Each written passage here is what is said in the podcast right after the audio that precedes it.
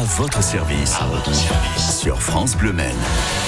La librairie Bulle au Mans rayonne bien au-delà de notre département. C'est le temple de la bande dessinée. Fred et Samuel partagent régulièrement avec nous leur dernier coup de cœur.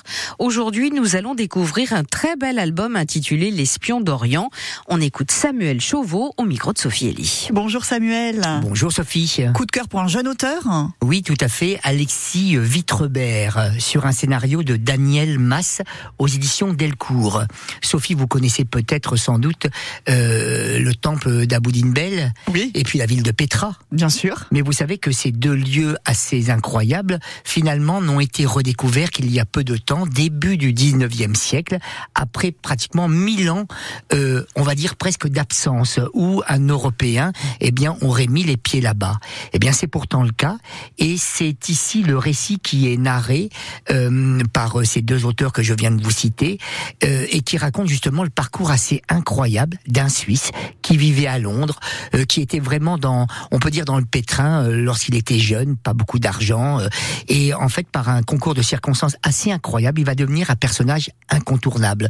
On est en plein début donc du 19e siècle, on est en pleine guerre économique entre euh, la, la France et l'Angleterre pour euh, un contexte économique déjà très fort. On veut découvrir de nouvelles routes euh, dans l'Afrique de l'Ouest et ce personnage va donc jouer un rôle incroyable, devenir pratiquement incontournable. On le connaît pas encore, on ne le sait pas encore, mais il va s'immerger totalement dans ce monde euh, de la culture euh, musulmane et puis euh, en cachette bien sûr parce qu'on est, on est aussi dans ce contexte un peu géopolitique déjà compliqué, commercialement aussi, et bien devenir justement sorte d'espion et découvrir donc des sites incroyables et de nouvelles routes. Et puis finalement, on s'aperçoit que c'est presque euh, prophétique parce que dans cette région tellement compliquée, on le sait en ce moment, eh bien avoir déjà un, un regard et, et, euh, et une analyse euh, géopolitique déjà très très très en avance.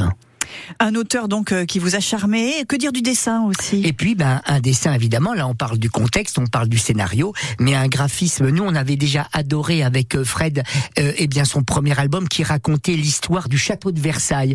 Là aussi, euh, contexte historique, car on connaît le château de Versailles aujourd'hui, évidemment, avec sa splendeur, avec tout, mais il a été sauvé par un conservateur en chef assez incroyable, et c'était justement le récit que ce, cet auteur avait déjà dessiné, avait déjà fait, euh, il y a quelques années. Donc graphiquement très à la fois euh, classique entre classicisme et puis aussi une mise en couleur et une atmosphère que que moi j'ai adoré. En tout cas, c'est vraiment un beau coup de cœur. L'espion d'Orient aux éditions Delcourt. Chez vous bientôt Samuel, même aujourd'hui même Exactement, exactement. Il sera donc en dédicace ce jour.